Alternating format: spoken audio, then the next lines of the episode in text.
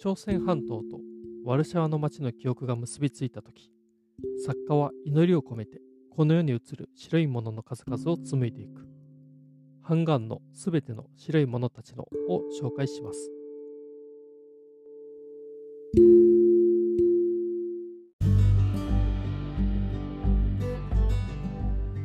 どうも皆さんこんにちは。文学ラジオ空飛び猫たちです。この番組はいろんな人に読んでもらいたい、いろんな人と語りたい文学作品を紹介しようをコンセプトに文学と猫が好きな2人がゆるくトークするポッドキャストです。パーソナリティは私大地と三重の2人でお送りします。文学とプロではない2人ですが、お互いに好きな作品を時には扱う。時には愉快にそれぞれの視点で紹介していく番組です。今回紹介するのは、ハンガンさんのすべての白いものたちのです。斉藤真理子さん役で、川出文庫2023年に出版されていて、単行本は2018年に出版されたものになります。これまでこの文学ラジオでは毎年1年に1回ハンガンさんの作品を紹介してきて最初はギリシャ語の時間始まって回復する人間その後引き出しに夕方をしまっておいてですね。で今回その3作に続く4作目として全ての白い者たちを、えー、紹介したいなと思っています。この毎年一冊なんですけど、多分意図してやってるわけではないですよ、ね。そうですよね。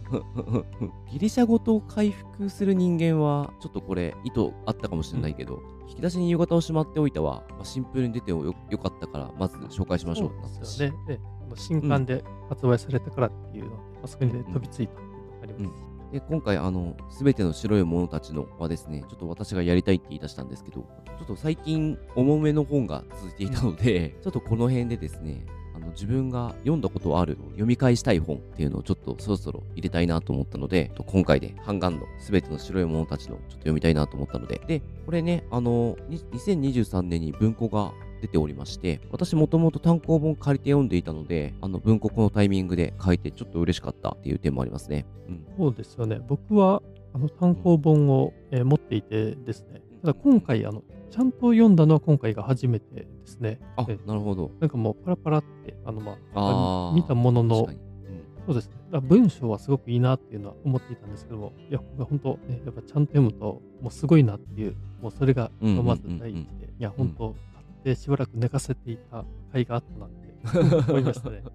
これ、あれだもんね、ちょっとパッと見、刺繍っぽい作りしてるけど、でねうん、でも通して読まないと、ちょっと、ね、迫ってくるものがまた全然違ってくると思うんで。でね、いや僕も、うん、あの本当に勝手な、えー、解釈ですけど、ちょっとその刺繍と思っても持っていたんですけども、やっぱりちゃんと読むと小説だっていうところもあって、うんうんうんうん、ちゃんと読んでみるのが大事だなって思いました。そうですよ。もうちゃんと読まないと。そうですね。それだけすごい、本当に味わい深い作品だなって思いましたし、確かに、ね、2度、3度とちょっと読み返したくなるような作品だなって本当思いました、ね。所読が2000、2019年か、うん、2019年のいつだかは覚えてないんですけど、手帳にですね、メモってます。印象に残った文章。で、1箇所以外は今回読んで付箋してましたね。すごい。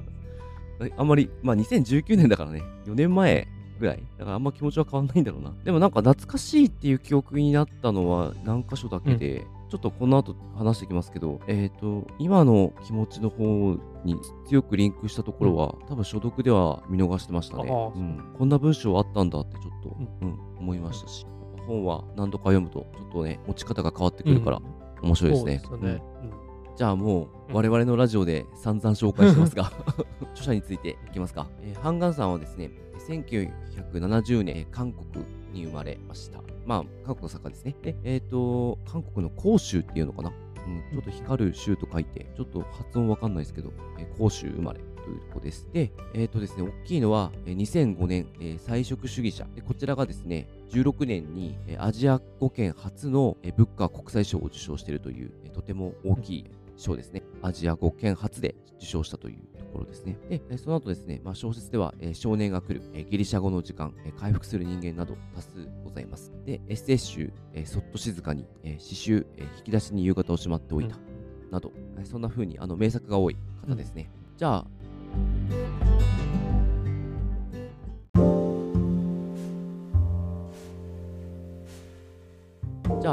具体的に作品紹介入っていきたいと思います。で、今回ですね、あの単行本と文庫本でちょっとあらすじが、ボリュームが違うんですが、えー、文庫の方がちょっと長いので、文庫の方、えー、採用させていただきたいと思います。アジア初のブッカー国際賞作家による奇跡の傑作が文庫化。おくるみ、産着、雪、骨、灰、白く笑う、米と飯。朝鮮半島とワルシャワの街をつなぐ65の物語が捧げる、儚くも偉大な命への祈り。生後すぐに亡くなった姉をめぐり、ホロコースト後に再建されたワルシャワの街と朝鮮半島の記憶が交差する。文庫化にあたり、役者の斎藤真理子による全ての白い者たちの絵の補足。平野慶一郎による解説。回復と自己対応。対応はあれですね。貸して与えると書いて対応ですね。を収録とあります。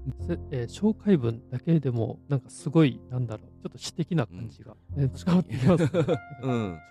うん、もう、うん。おくるみ、産着、雪、骨、はい。とかね、白く笑うとかね。とかね、朝鮮半島とワルシャワの街をつなぐ65の物語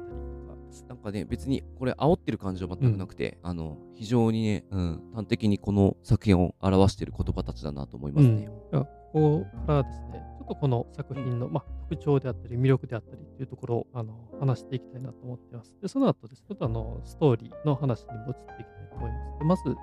特徴魅力の思える一つ目ですね。これは美しくて素敵な文章で書かれているっていうのがありまして、まあ、これはもうハンガンさんの小説、まあ、全般に言えることかもしれないんですけども、まあ、すごくその文章が美しいっていう要素もありますし、まあ、言葉をすごく繊細に紡いでいるあの作家さんだなと思っていまして、ま、特にこの本は、ま、それそこがですねもうかなりもうその繊細さっていうのを感じるような言葉一つ一つにあの儚さも感じれるようなです、ね、まあ、そのような文章で書かれていて、まあ、そこがすごくやはり読んでくると迫ってくるものが、ありました。まあ、特にですね、今回、まあ、3章構成なんですけども、まあ、第2章ですね、まあ、そこでは、白いものっていうのがもう紹介されるんですけども、まあ、さっきもありましたけど、まあ、おくるみとか、産着とか雪とかですね、その白いものをの数々を描写している、まあ、そういう章が第2章なんですけども、そこがすごく圧巻だなと思いました。ハンガンさんの文章ですね、まあ、そのまあ、語り手が目にしたその白いものっていうのが、まあ、すごく、えーまあ、詩的に描写されているので、まあ、そこの文章を読むっていうところです。なんかそこもこの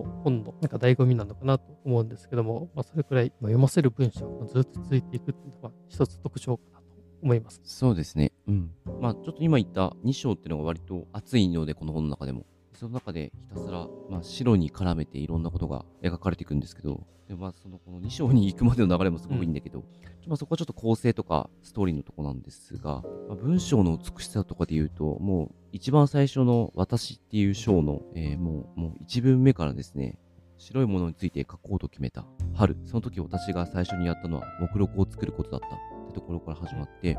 おくるみ、産木、塩、雪、氷、月、米。まあまあ、もうちょっと続くんですけど、かもうこの後の文章で、えー、単語を一つ書き留めるたびに不思議に胸がざわついた。この本を必ず完成させたい。これを書く時間の中で何かを変えることができそうだと思った。傷口に塗る白い軟膏と、そこにかぶせる白いガーゼのようなものが私には必要だったのだと。で、文章が続くんですけど、もうこれだけで、もうあ、めっちゃいい本だっていうのが 分かってしまうところがあって。で、やっぱ、ハンガーさんって今読んだところもそうなんですけど、なんか表現の過不足のなさっていうのが、なんかとてもうまいなと思ってまして、うん、これがもう完全に読み手の心の中に入ってくるポイントの一つだなと思いますね。うん、だからやっぱこの文章力っていうのは、やっぱり、まあ、比喩のところも 踏まえてですけれども、あの、なんなんでしょうね。なんか読みやすいのに、ちゃんと深いところまで届くみたいな文章がすごくお上手で、あのそこに私は毎回惹かれてますね。うん、文章量自体はあの決して多くないんですけども、ハンガンさんのその思っていることっていうのが、もうなんかこっちに入ってくるですね、なんかその感覚があって、説明の仕方っていうか、そのあたりは確かにハンガンさんらしいなんか独特なところもあるかなと思うんですけど、これはね、本当にすごい表現力なのかなって、ね、思いますしね。ね、この本のまあ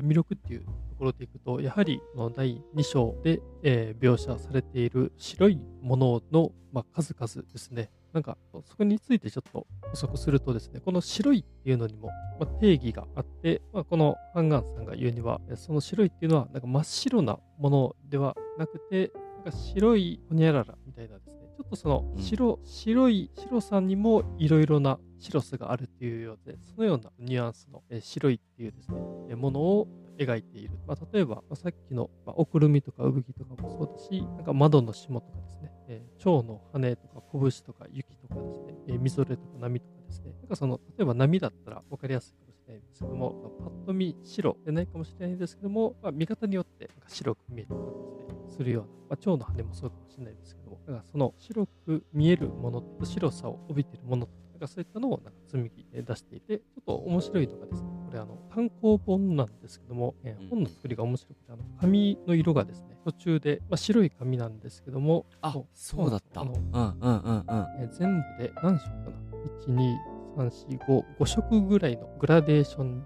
になっていて、まあ、グラデーションというか、ちょっと紙の色が若干違うんですよね。うん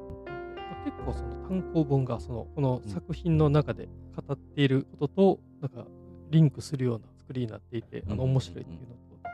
あとは、ちょっとこれ、白さん離れるかもしれないですけど、あの単行本と文庫本だと、えー、単行本の方が余白たっぷりで作られていて、うん、結構です、まあ、あの余韻を味わえるところがあるかなと思いますね。まあ、これもあの、もちろん好みの問題で、まあ、文庫本でももちろんあの作品そのもの十分味わえるんで、まあ、どっちがいいっていうのはね、かもしれないですし、文庫本の方が解説とかね、あのついていて、お得感はね、あるんですけど、あ単行本は単行本で、なんかあの本の作りとしてすごい面白いっていうのがあって、ちょっとね、脱線しましたけども、ね、でもこの作品の特徴はやっぱりこの白いものの数々、こんなにたくさんの白いものっていうのが描かれてるっていうのはすごい、なかなか他にはない。しかもその一つ一つがすごく、えーまあ、よよくてですね、まあ、これもあの、また後、大地さんとあの話題にしたいと思うんですけども、うん、なんかね、そういう白いものを、なんていうか、ハンガンさんが描く白いものっていうのを本当に読んで感じれるっていうのはすごい良さかなと思います。そっか、ちょっと単行本のことをすっかり忘れてたけど、そういうね、良さがあったんだ。うん、単行本欲しいけど、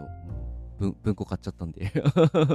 今の部分で言うと、文庫版で言うと、言うの忘れたんですけど、私が言うページ数は全部文庫版です。みえさんが言うのが単行本になっちゃうと思うんで、ちょっと混乱するかもしれませんが、ちょっとご了承ください。で、文庫のですね、176ページ。これ作家の言葉っていう、ちょっと、えー、終わった後にちょっと入ってるものなんですけど、えー、私の母国語で白い色を示す言葉に、えー、真っ白な、これ韓国語でハヤンと読むそうなんですけど、真っ白なと白いがある。えー、これは白いは品ですね。品があると。ハヤンと品があると。綿飴のようにひたすら清潔な白、ハヤンとは違い、品は生と死の寂しさをこもごも称えた色である。私が書きたかったのは品についての本だ。であって、まあ、この辺に対してちょっとあの、白に対するスタンスのようなものがちょっと描かれているというか説明されてるんですけど、まあ、確かに今回ですね、あの、だいぶこの生と死のイメージっていうのがこの本から漂っていて、まあ、それが白というところに、あの結びついて我々に迫ってくるので白というものを考えるだけで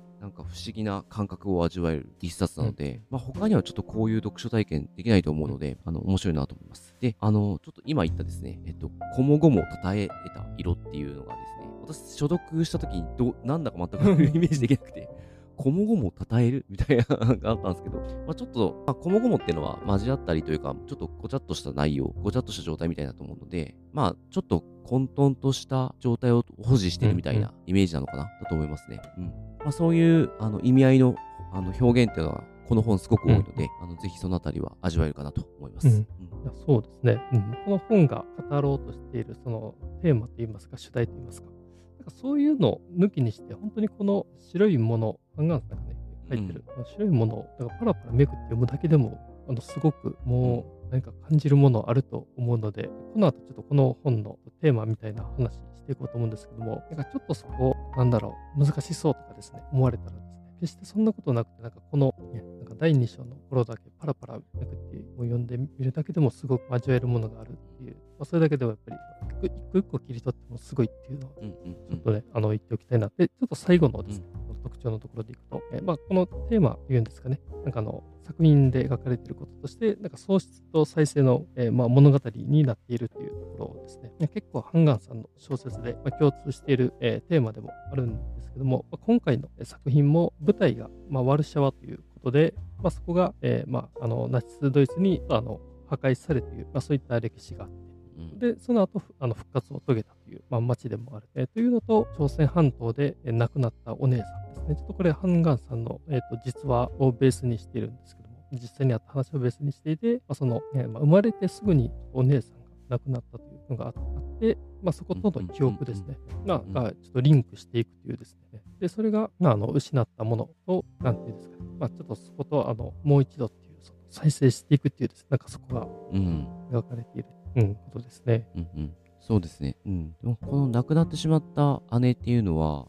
かなりもう最初から出てくる話なんですけれども、まあ、おそらくこの姉に対して、まあ、ハンガンさんはずっと何か気持ちがあって、うんちょっと言語化できないような気持ちがあって、あと感覚みたいなものもあって、それを今回表現しようとしている。まあ、その過程自体が、まあ、この物語になっていっているので、あのここがなんというか、うんまあ、すごく独自な部分でもあるし、パーソナルなのにやっぱりなんか我々も共感してしまうというか、入り込んでしまう部分もあって不思議な話ですそうよね。なんかね、確かに読んでいると、あの、本当自分で重なるところがあるっていううんのはですね、あの、文庫本の解説で平野啓一郎さん書いてましたし、まあでも読んでいると実際そう思うところってあると思いますし、うん。うんうんでこの本でちょっと面白いのが、あの、まあ、最後の作家の言葉のところで、えーと本を書いた経緯をハンガンさんが書いていてですね、このすべての白い者たちのを書く前に、えー少年が来るっていうですね、結構重ための本をね、まあ、小説を書かれていて、でそれは80年代に、えー韓国であ実際にあった事件なんですけども、えーまあ、民主化構想があって、まあ、軍と、まあ、市民の対立があったっていう、その事件について書いていて、でやっぱりハードな内容、本当死なないでほしいというですね、願いを込めて書くようなパートもあって、で、その後ですね、ちょっとあの、ハンガンさんもあの休暇を取ってっていう時に、うん。まあ、ちょっとその、知り合いの、まあ、面識のある翻訳者の人に自分の国来ないって誘われて、まあ、それがワルシャワを、えーワルシャワだったんですけども、で、もう全く初めてワルシャワに行って、ですごい、ね、で、そこでの生活していく中で、その、まあ、ワルシャワっていう、まあ、国と、あとハンガンさんの、ね、ちょっと記憶にあった、そのお姉さん、まあ、亡くなってしまったお姉さんの記憶とが、まあ、重なっていくっていう、この、なんかお姉さんについての話を書かないといけないっていうので、まあ、書かれて、うんまあ、そういう経緯がね、なんで、このすべての白い者たちの、あの、すごい本当作品だと思うんですけど、ちゃんとそこの経緯も踏まえてると、あ、そういう経緯があったんだっていうのがね、うん。こう必要な本って感じですよね。うん。だからね、そう、本当ハンガンさんにとって、もうこれは書かないといけないものであったっていうのが、うん。すごい伝わって、いや、これはね、本当最後、この作家の言葉っていうのは絶対あった方が良かった読んだ、あった思いましたね。うんうんうん。なんか後書きみたいな感じとも取れるけど、うん、でもやっぱこれに完成する感じはあるよね。なんかね、うんこの原作ですかね、韓国で出た時も最初はなかったみたいですね、この作家の言葉。あ、ね、うんうん。で、ちょっとその改訂版を出すときに、やっぱり改めて、その後書きみたいな形で付け加えてあると、本当もう一回、ちょっと、ちょっと二度目読みたくなるような、そのような、うんうんうん。本当説明になっているんで、ね日本では最初からついてくれていていやそうですよね。ありがたかったですね。でさらにね、ちょっと文庫版の本当解説で、斎藤真理子さんのとか、慶一郎さんの読むとね、もう一回しっかり読みたくなるような、本当、うん、と書かれてますんで、うん。いや、でも解釈はもう人それぞれだから、まあね、解説とか、あのー縛られなくても大丈夫だと思います、この本に関しては。、うんそうですよね、うんうんで。ちょっとここからですね、この作品のストーリーの話にあの移っていこうと思うんですけども、本当その解釈が、なんだろう、読む人によって、これ絶対違ってくると思いまして、まあ今からですね、この参照参照構成、えーこういう話っていうのは、あの言っていくもののですね、うん。でそこにはあのストーリー性とかあるんですけども、ただ明確に物語が語られているわけではないなくて、結構その三分になっていて、見方によってはなんかその詩集みたいな捉え方もできるかもしれないですし、なんかその結構断片的な言葉がいくつも散らばっていたりするので、なんかその何が作品の中で起きているのか、語り手が何を語ろうとしているのかっていうのはですね、やっぱりその想像する部分が大きいのかな思うので、まあちょっと話はしていくんですけども、え本当に読む人によって、これはそのどう想像するかっていうのはもうだいぶ、うん。ね、もう本当にあの自由にあのできるんじゃないかなと。ではですね、ちょっとストーリー、まあ、まず第1章の始まりのところですね、これ、あの私という章なんですけども、そこからとですね、まあ、まずあの語り手は作家さん、まあ、ハンガンさんになるのかなという。で、休暇である国を訪れていました。まあ、そこがポーランドとかワルシャワと、まあ、明記はされていないんですけども、おそらく、まあ、そうだろうとなっています。で、えーまあ、戦争で破壊されたという過去があって、まあ、その歴史を知るとともに、まあ、朝鮮半島で生まれて、まあ、すぐに、えー亡くなられた、えーお姉さんのことをですねあの思い出し、ちょっとそこに思いを馳せるようになっていきます。で、でですね、この、まあ、語り手の作家さんが、まあ姉がもしも生き延びていたら考えるようになる。うん。で、さらにですね、もしも、えーこの国に、まあ、来ていたので、まあ、その町ですね、えっ、と、まあ、ワルシャワにいたのが、なんかこの、えー自分ではなく、えー姉だったって考えるようになります。さんが、えーお姉さんにその自分の人生を、えー授けようとするというですね、そのような、えーとまあ、これも思考というか、まあ、いちょっと祈りに近いかもしれないんですけども、えーまあ、ちょっとそのような、まあ、願いをまあ込めた文章をするという、それが第1章にその後ですね、第2章、彼女という章なんですけども、まあ、彼女の視点で数々白い者たちが語られそれは、まあ、作家さんがお姉さんに、えー、やはりその人生を、まあ、授けたい。まあ、それは、えー、なんていうか、その白いものをですね、もう本当に、あの、うん、この世界に見えるいろいろな白いっていうのもあるっていうのを、なんか見せたいというか、それを伝えたい。で、彼女の視点で、いろんな白いものっていうのが、ここで、えーと、描写されていきます。まあ、それは雪であったり、人の肌であったり、えー、塩とか砂糖とかっていうものもあれば、白い鳥とか白い蝶、白く映る月とか、あの宇宙のあの天の川ですね、えー、波とかです。ね、もう本当に、えー、大き白いものっていうのが語られていきます。で、でそれらは、まあ、休暇で訪れている、まあ、その、まあ、街の風景であったり、えー、朝鮮半島の記憶にもう眠る白いものたちであったりし、白いものたちっていうのが、えー、まあ、どれも儚くて、まあ、消え入りそうな、えー、わずかなものもあったりするんですけども、まあ、ただ、この、うん。えーまあ、彼女の視点で、えー、見えるその白いものたちっていうのは、やはりそのちょっと白い光を放って、ちょっと体温を宿していたりという、何かそういう命をつなぎ止めようとするかのように、えーまあ、祈りを込められて、えー、語られたりでいきます。まあ、これが、まあ、第2章で。で、第3章ですね。これは全ての白い者たちの優勝なんですけども、で、ここでまたちょっと作家が登場してきます。で、作家が、えー、ちょっとその、え過去を回想するんですけども、まあ、それは、えっ、ー、と、お母さんですね。お母さんが2度ちょっと早産した過去を持っていて、えー、お姉さん、お兄さんですね。でも、もしその、えー、お姉さん、お兄さんが来ていたら、あの、自分はいたんだろう。逆に子供の頃、もしお姉さんがいたら、どういうお姉さんだったんだろうっていうのを想像したりします。それは、例えばですけど、お母さんの看病を率先して、えー、してくれるようなお姉さんあの宿題を教えてくれるお姉さん。作家さんもすごく感受性豊かな方なので、まあ、ちょっと子供の頃からという、え感受性が、ね、あの豊かというところで、まあ、ちょっと闇の中でうずくまるようなあったりした時に、自分をハグしてくれるような存在のお姉さんなのかもしれない。でまあ、過去を回想して、その後、ちょっとそのお姉さんがいたらっていう想像をしたりで、作家さんはこの、まあ、世界ですね、で映るまあ、白い者たちと共に、お姉さんに思いを、えー、馳せて、まあ、自分の、まあ、人生というか自分の命を再び生きようとするというですね、まあ、ちょっとそのような、えーまあ、これも思いというか祈りを、えー、込めた、まあ、第3章ですね、まあ。どのようなストーリーかって説明するのはすごい難しいんですけども、ちょっとこのような1、2、3章になってますね。そうですね。で、まあ、もう一読して、もう迫ってくるものはすごく多いんですけれども、個人的にはやっぱり最後、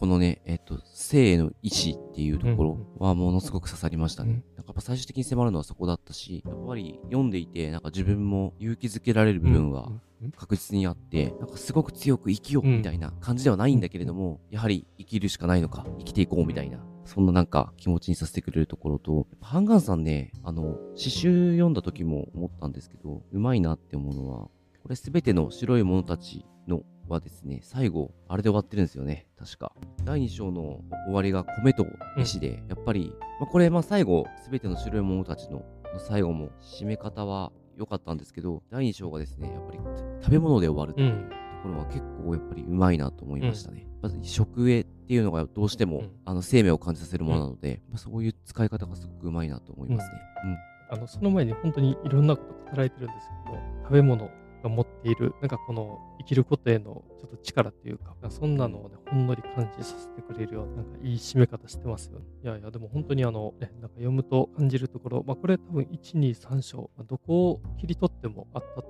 思いますし、うん。まあ、ここでちょっと僕と大地さんでちょっと印象残ったところです。たくさんあるので、多分一部しか話し合えないんじゃないかなと思うんですけども、ちょっとお互い、ね、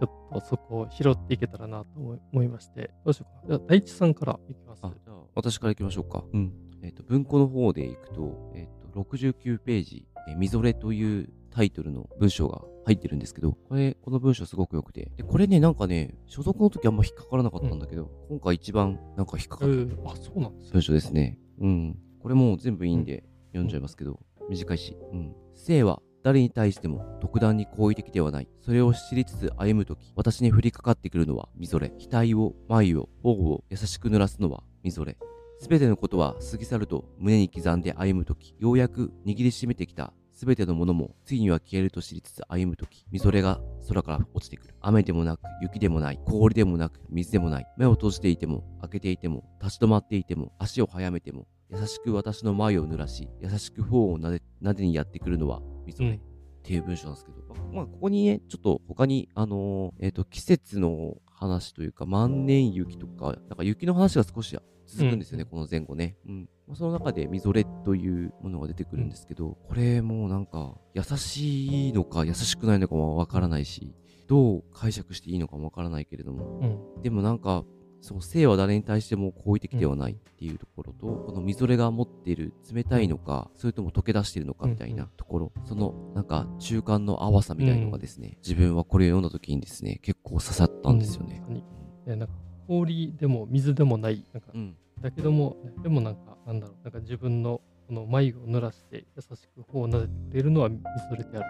いう。いいですね。なんかね、多分生きるってことは多分グラデーションなんだと思うので、うんなんかどっちかに大きく転がることもなければ、なんかいつも中間の場所にいるんだろうなっていう。うん。なんかそういうのも感じたし、なんかそれを、まあ、彼女、まあ、これ多分姉だと思うんですけれども、姉が感じてるっていうのは、なんかすごくいいなと思ったので、ちょっと多分あのこの 2, 2回目で一番刺さったんだろうなと。うん。なるほど。僕もなんか近いかもしれないですね。あの僕が印象残ったところ、まずあの、うんうん息というですね、えーこれはあのう、んうんえー息を吐くの息ですね。これが単行本だと91ページなんで、文庫だと80何ページか。うんえっ、と、87にありますね。うんでこれもあの短いので読むとです。寒さが兆し始めたある朝、唇から漏れ出る息が初めて白く凍ったら、それは私たちが生きているという証。私たちの体が温かいという証。霊気が配布の闇の中に吸い込まれ、体温でぬくめられ、白い息となって吐き出され。私たちの生命が確かな形をとって、の字路空に広がっていくという奇跡という文章なんです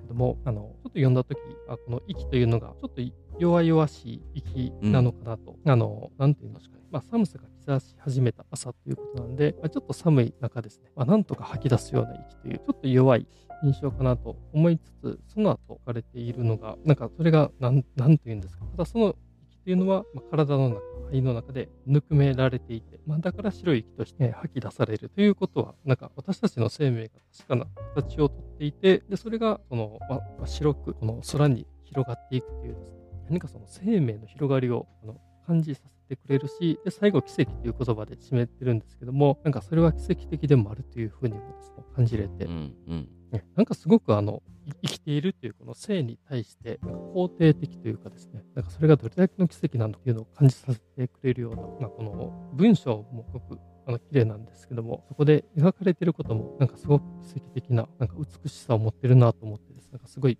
あの自分の中のお気に入りのがこの息ですね。なるほど。これでもね、息もね、確かにこの弱いさをすごく感じる、うん文章だしね。うん。うん。うん呼吸が多分ね、生命が確かな形をとって、この字録虚空へ広がっていく。うん。この短歌。うん。ちょっと、まあ死、死が近いっていうイメージはここから浮かばないけど、でもなんかこう、生きるのには結構なんかエネルギーがいる、いるような、ちょっとそんな印象は確かに受けますね。そううんうん。次行きますか。うん。次はですね、129ページですね。これ長いんだけど、どうしようかな。どうどうしようかなってとこなんだけど、文庫で言うと129ページです。で、えっ、と、薄紙の白い裏側という文章なんですけど、うん。まあでも、ちょっと読んじゃうと、回復するたびに彼女はこの性に対して冷ややかな気持ちを抱いてきた。恨みというのは弱々しく、望みというにはいくらか毒のある感情。夜ごと彼女に布団をかけ、額に唇をつけてくれた人が、凍てつく都外へ再び彼女を追い出す。そんな心の冷たさをもう一度痛切に確認したような気持ち。そんな時に鏡を見ると、これが自分の顔だということに馴染めなかった。薄紙の裏側の白さのような死が、その顔の後ろにいつも見え隠れしていることを忘れられなかったから、自分を捨てたことのある人に、もはや、もはや遠慮のない愛情を寄せることなどできないように、彼女が人生を再び愛するためには、その都度、長く込み入った過程を必要とした。なぜなら、あなたはいつか必ず私を捨てるから。私が一番弱く、助けを必要としている時に取り返しのつかないほど冷たく背を向けるはずだから。私にはそのことがありありと透けて見えるから。それを知る以前に戻ることはできなくなっているから。っていうちょっと長かったんですけど、うんうんちょっと読ませてもらいました。これ一番最初の時に一番こうビビッときたとこですね。うん。うん。いやすごいここはなんか印象に残ってうんうん。うん。これも、なんか信じきることができないみたいな意味合いと、うん、うん。ね。これはなんか、なんか愛情っていうよりもなんか自分を信じることができるのかできないのかみたいな、うん。うんなんかそういうのにもちょっと私は捉えられていて、はい。うん。対他者というよりは対自分の文章だなってちょっと思ってたんですけど、まあ、ちょっとこれ解釈分かれるところかなとは思いつつも、うん。うんうんうん。だからね、この一連の流れの中でもちろんこの文章出てくるんだけれども、やっぱなんかこういう文章を差し込むことができるのはやっぱすごいなっていうい本当に。うん、うん思いましたね。うん。このなんかタイトルの薄紙の白い裏側っていう、まあ、このチョイスもそうだし、で、ない書かれている内容がね、なんか、大地さんがね、読んでくれた内容そのものですけど、うんなんかそのタイトルから自分を捨てたことのある人にっていう、まあ、後半に書かれていることを述べていたりとかですね、この飛躍飛躍がすごいと思うんですよね。うん。なんか普通はなんかね、そのタイトルからこの内容にはならないんじゃないのって思うような。い確かにね。や、これうんは本当、やっぱり、まあ、才能なのか何なのかっていうところかもしれないですけど、いうんや、でも、こういうの多いですよね、ハンガンさんの。まあそうね。関西やっぱこねの多いというか、うん、すごいよね。特に今回、ね、あの、本当短いものだと、本当1ページ数行で、まあ長くてもね、2、3ページぐらいで、なんかタイトルがあって語られてるんですけども、いやそのタイトルでこの内容っていうのが、まあ本当、なんか、まあこれは本当なんか詩を味わってるような、ね、感覚なんでうんすけども、あの、いいですよね。うん僕がですね、ちょっと次紹介したいのが、単行本だと111ページで、まあ文庫も110ページ台であるかなと思います。幾千もの銀の点々がというですね、すごくあの、なんていうか、ロマンチックな、文章があってですね、で少し読むと、まあ、そんな夜にはこれという理由もなく、あの海のことを思い出す。船はとても小さく、少しの波にも大揺れした。8歳だった彼女は恐ろしさにずっと顔を丸めて、頭と胸を低くしすぎて、最後は船底に伏せるようにしていた。そんなある一瞬、幾千もの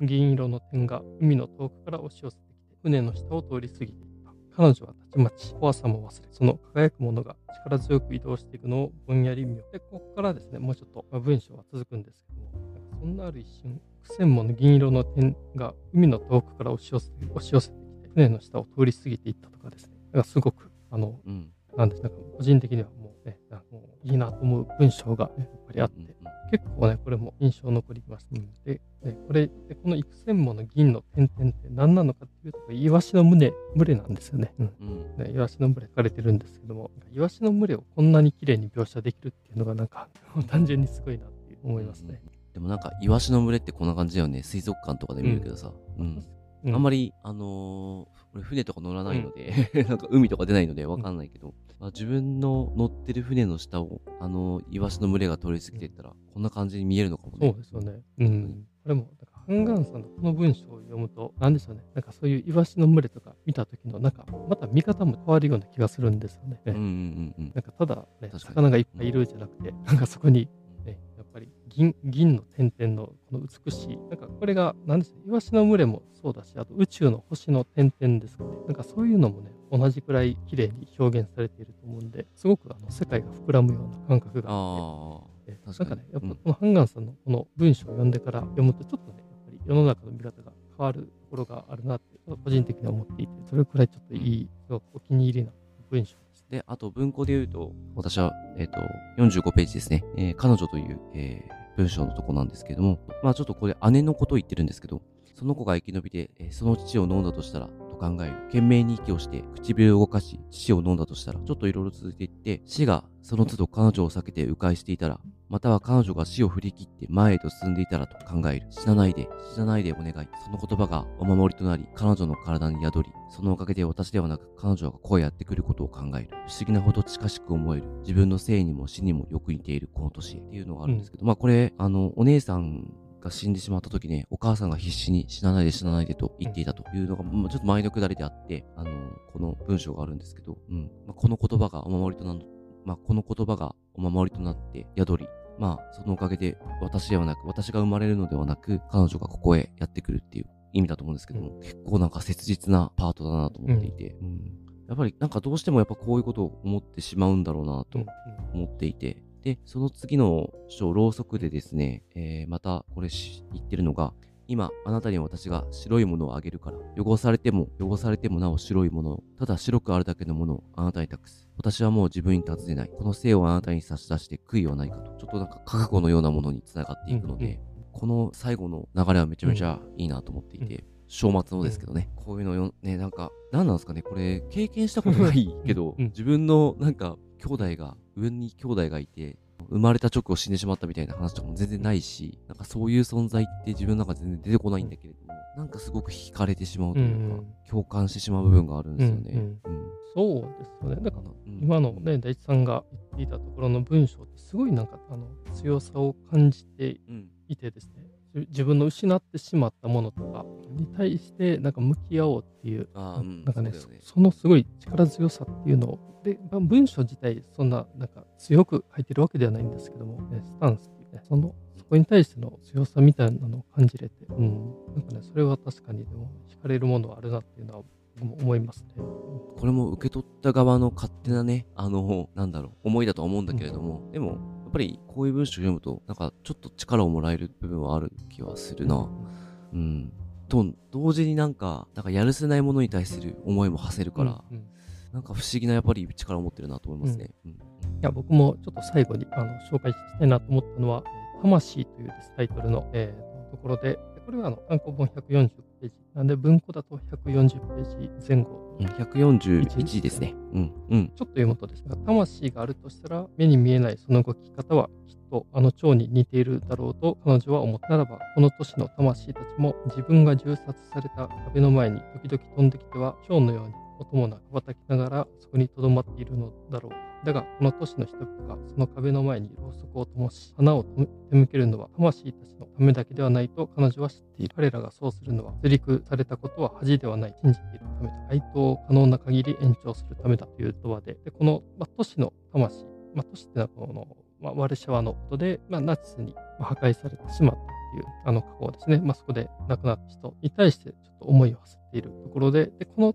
魂というのが、これもですね、あのこの後もうちょっとあのさらに話続いていくんですけども、そのワルシャワの、まあ、そういった痛ましい記憶と、あとそのお姉さんですね、このお姉さんの記憶があの、まあ、結びついていく文章があのこの後書かれていくんですけども、なんかね、そこにすごいあの切なさ感じますし、一方で、まあ、読み上げたところで、なんかその花を手向けるのは魂たちのためだけではないと彼女は知っているとか、追陸されたことは恥ではないと信じているためだ。愛と可能な限り延長するためだというですね。ねだからこれもやはり、その、なんかスタンスをすごくまあ表明していて、なんかすごくあの強さを感じる文章があって、で、それはもうこの、まあ、そんなあのすごい強い文章があのあるので、で最後の一行は、まあ、記憶しているすべての死と魂のために自分のそれも含めろうそくを灯すというのが締めくくりされてるんですけど、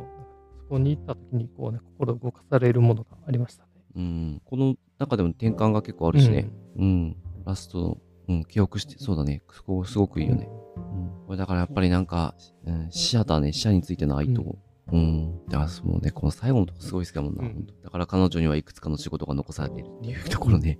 うん。嘘をやめることと、え目を開いて、まあ、カーテンを。開けること、うん、あとろうそくともすですね。うん。うん、で前の段階にね、繕えなかったところには綺麗なカーテンをかけてってあって、うん。それとね、ああ、まあまあ嘘、嘘なんだっていうね、そうもうごまかすなっていうところとね、こうリンクするからすごいいいな。うん。うん。それでまあ終わってくから、あの2章もね、しょもうもうほぼ最後の方の文章なので、うん。うん。うんいいですね。さてなんか、新聞 語ってしまいました。がうん。い、や、正直今回、もう全ページ付箋貼りたいぐらいの、そうだね。もすごい、どこを切り取ってもよくて、数箇所しか紹介はできてないんですけども、うんうんうん。うん、そうですね。やっぱりうん。その数箇所選ぶと、どうしても、やっぱりちょっと心動いたところってなると、ちょっとしんみりするようなところが 確かにうん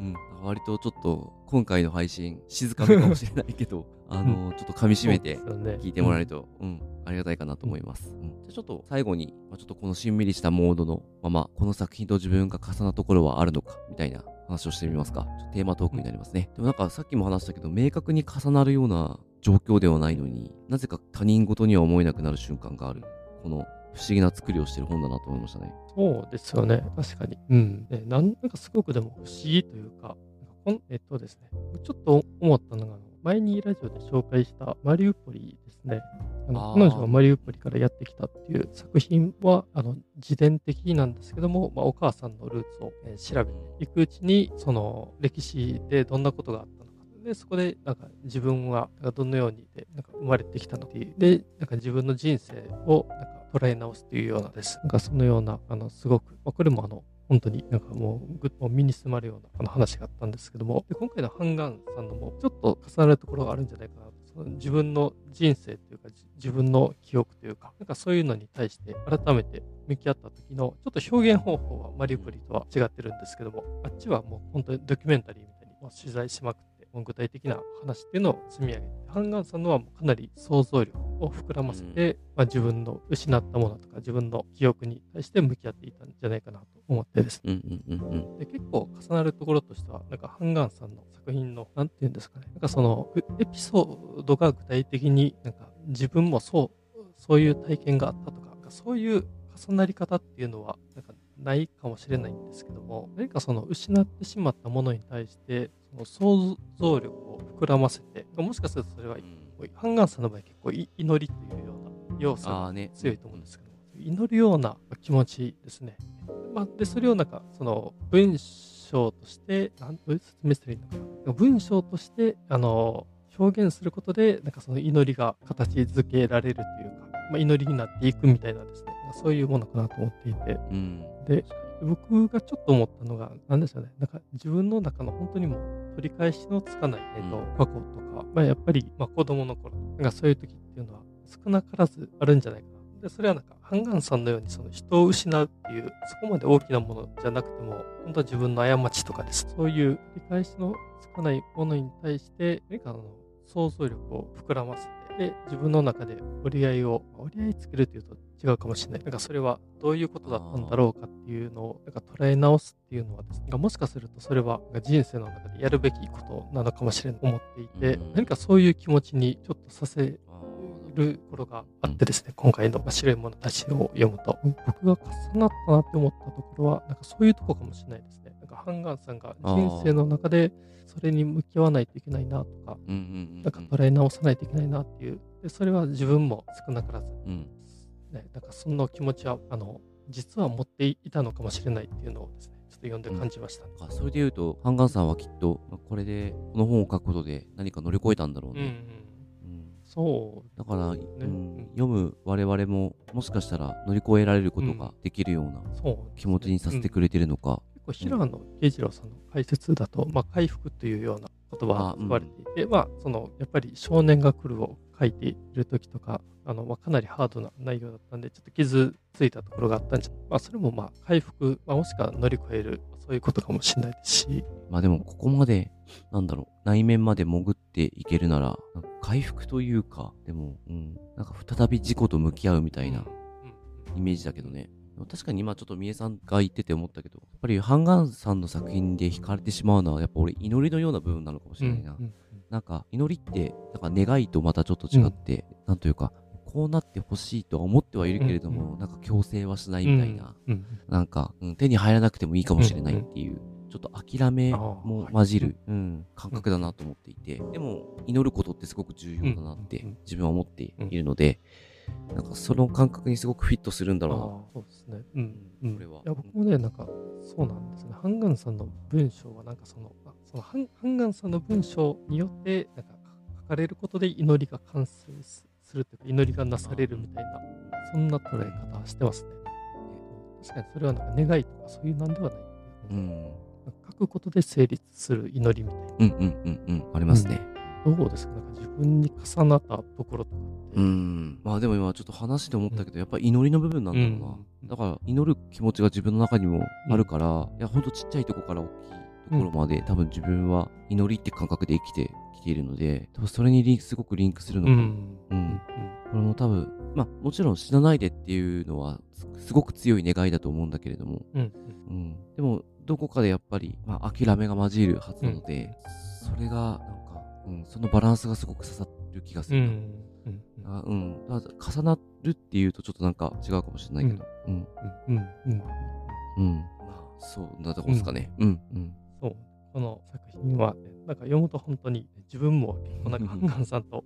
同じような気持ちになってしまうっていう。そうだね。そうですね。だからうんそういう気持ちにさせるっていうところが、ねなんかすごい引き込まれるものがあると思うので、いやこれは本当に、うんそうですね。読んだ人は多分そういう意味では結構気持ちがね、うん、なんかもう引っ張られるところがね、もうこれはね、なんか多かれ少なかれあるんじゃないかなって思います。みんなに読んでもらいたいですね。そうですね。うん特に傷ついてる人には。うですね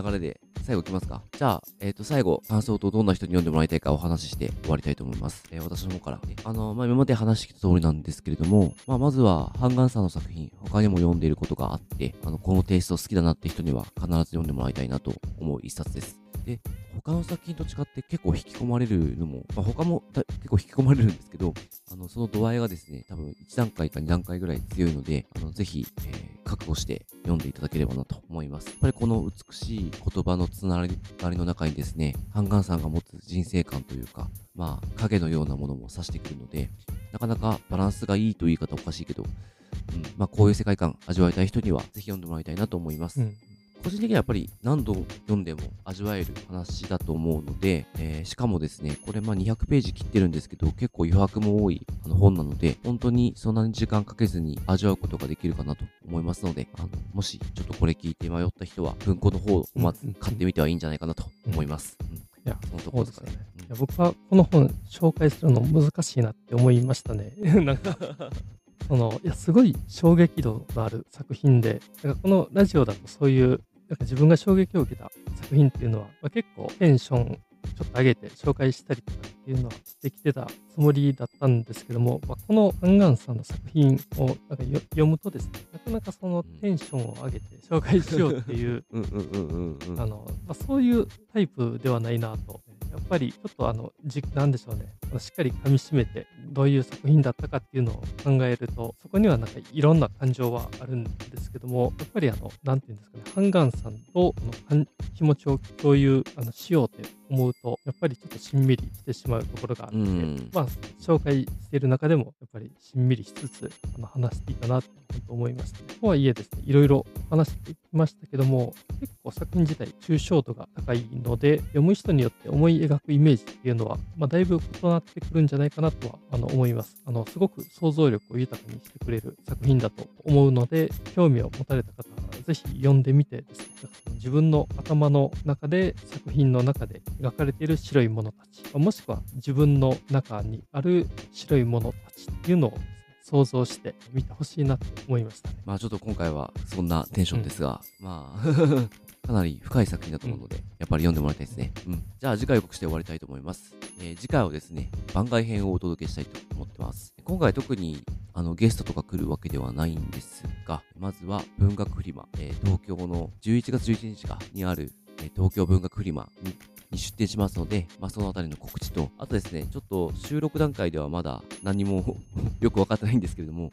えっと、ノーベル文学賞がですね、10月の5日に発表の予定でして、まあ、えっと、私もがお世話になっている、ノーベル文学賞を見守る会、こちらですね、当日、ちょっとなんかライブ配信をさせていただけるような話が来てますので、まあ、その音源が使えたらなと思っておりますので、そうですね。ちょっと僕も行きますんで。そうですね。ちょっとみえさんと私で、なんか多分ツイッタースペースかな、をやると思うので、もうまあ、これ配信してる時はもう終わってるんですけど、あの、ちょっとどんな感じになってるか、えー、ぜひぜひ、ちょっとお楽しみにしていただければなと思います。では番組の最後になりますが、メルマガ会員募集しております。こちら、えー、無料版、有料版とございまして、えー、無料版は毎回のエピソードで長崎の部分をカットして配布しております。えー、もっと我々のエピソードが来た人のためにやっております。で、有料版はですね、有料版は我々をサポートしてもらいたいという方のためにやっておりまして、お返しに我々の日記のような編集公共を週に1回お届けしております。詳しいことは番組概要欄にあるリンクから飛んでいただければなと思いますので、ご確認ください。それでは番組の感想やリクエスト、またこのラジオを聞いて紹介された本を読みました、読み返しましたとございましたら、ハッシュタグ空飛び猫たちをつけて教えていただけると大変嬉しいです。